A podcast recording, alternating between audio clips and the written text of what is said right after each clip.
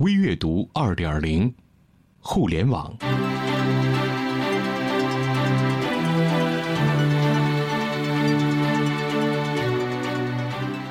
可怕的 Uber 模式，应该得诺贝尔经济学奖的商业模式，和固有利益群体大对抗。放眼今天的硅谷，Uber 无疑是最炙手可热的一家公司。我们先来看一下 Uber 的发展线路图。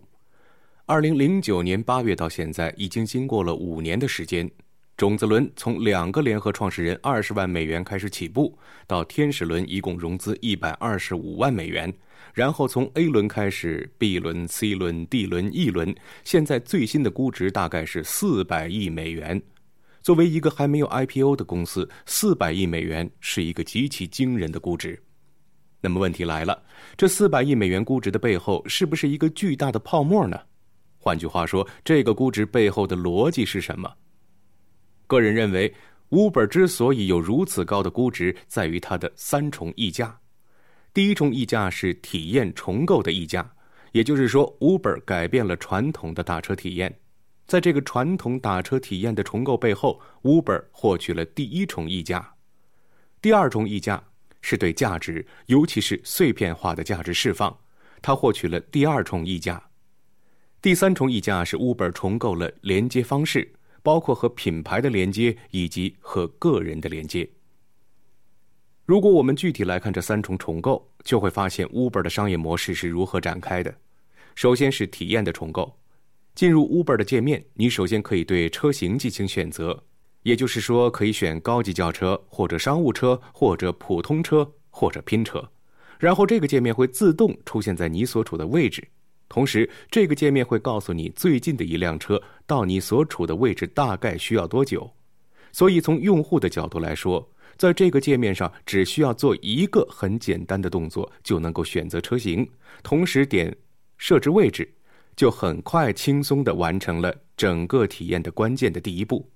第二步，当你进入到第二个界面之后，你只需要点预约，你打车的动作就全都完成了。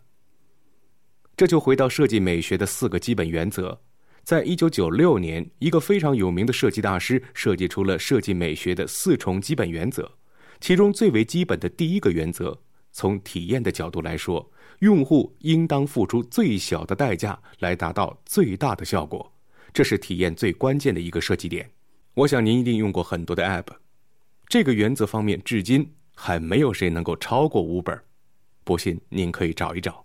为什么这条原则非常关键？因为这回到了非常底层的哲学问题：人类演进的方向是不断朝着简化的方向在前进。也就是说，人类演进的方向一直朝着如何能用最少的力气、最少的动作。当然，会有人质疑这个演进的方向最终会毁灭了全人类，但至少我们现在还沿着这个轨迹继续前进。无论是所谓的数学公式的美学，还是设计的美学，我们都可以看到少即是多，这是体验方面非常关键的原则。另外，还有一个非常关键的原则。如果我们把 Uber 和易到用车做一个对比的话，笔者对两个公司都做过访谈。Uber 和易到虽然在总的产品表现形式上很类似，但是在体验的基本逻辑上是完全不同的。因为当你作为一个平台，你必然要倾向于这个平台的某一方，也就是说，作为一个平台，你不可能完全均衡的对你平台的多方来进行协调，必然会倾向某一方。而 Uber 更多的是无条件的倾向于用户方，也就是说，Uber 整体的体验设计中没有太考虑司机的感受，所以这也是经常被司机诟病的一点。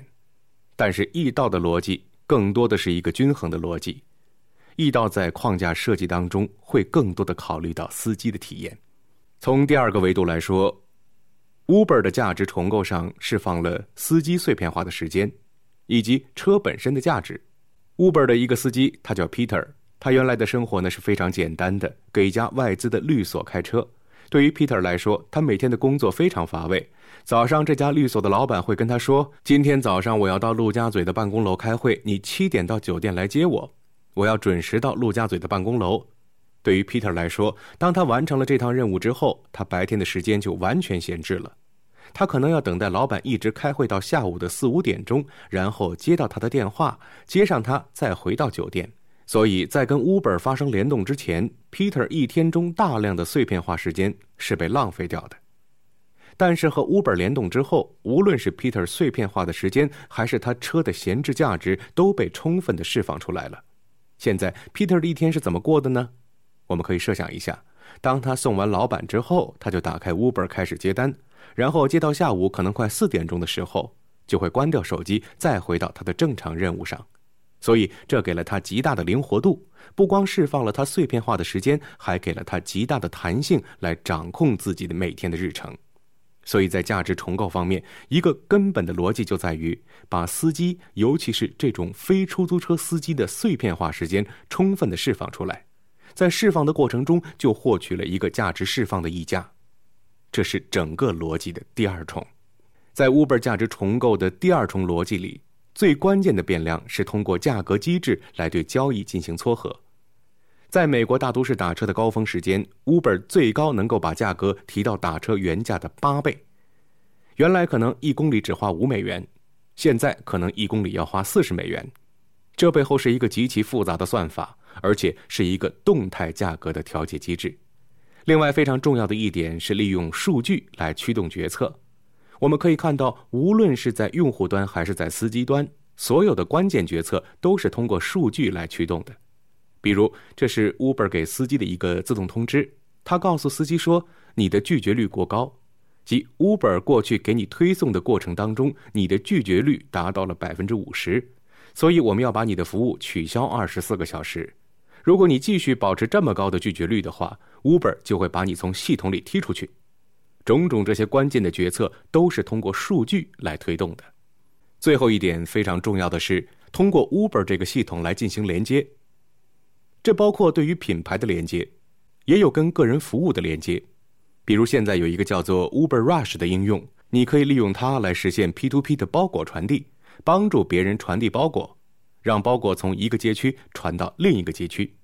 所以 Uber 不会仅仅局限在一个打车的平台，而是通过这个平台把所有相关的连接方都打开，让品牌和个人服务都实现充分的连接。